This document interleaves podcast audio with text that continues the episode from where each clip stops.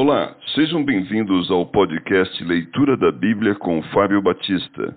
A minha oração é que Deus fale ao seu coração por meio da Bíblia Sagrada.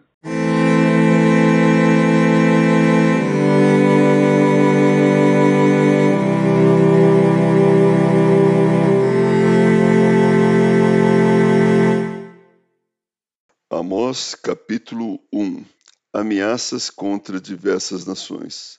Palavras que em visão vieram a Amós, que era entre os pastores de Tecoa, a respeito de Israel, nos dias de Uzias, rei de Judá, e nos dias de Jeroboão, filho de Joás, rei de Israel, dois anos antes do terremoto.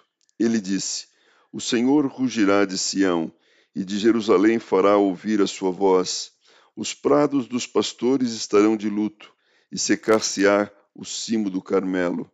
Assim diz o Senhor: por três transgressões de Damasco e por quatro não sustarei o castigo, porque trilharam a Gileade com trilhos de ferro. Por isso meterei fogo à casa de Azael, fogo que consumirá os castelos de Ben-Hadad.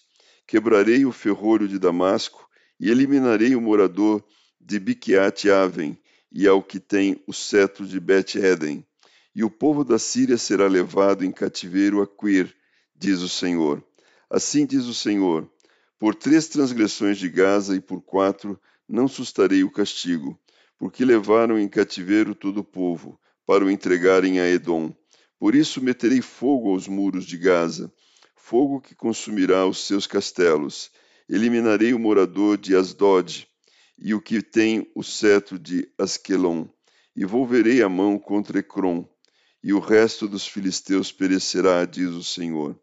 Assim diz o Senhor: por três transgressões de Tiro e por quatro não sustarei o castigo, porque entregaram todos os cativos a Edom e não se lembraram da aliança de irmãos. Por isso meterei fogo aos muros de Tiro, fogo que consumirá os seus castelos. Assim diz o Senhor: por três transgressões de Edom e por quatro não sustarei o castigo, porque perseguiu a seu irmão a espada e baniu toda misericórdia. E a sua ira não cessou de despedaçar, e reteve a sua indignação para sempre.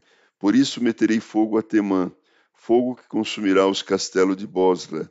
Assim diz o Senhor: por três transgressões dos filhos de Amon e por quatro não sustarei o castigo, porque rasgaram o ventre as grávidas de Gileade, para dilatarem os seus próprios limites por isso meterei fogo aos muros de Rabá, fogo que consumirá os seus castelos, com alarido no dia da batalha, com turbilhão no dia da tempestade.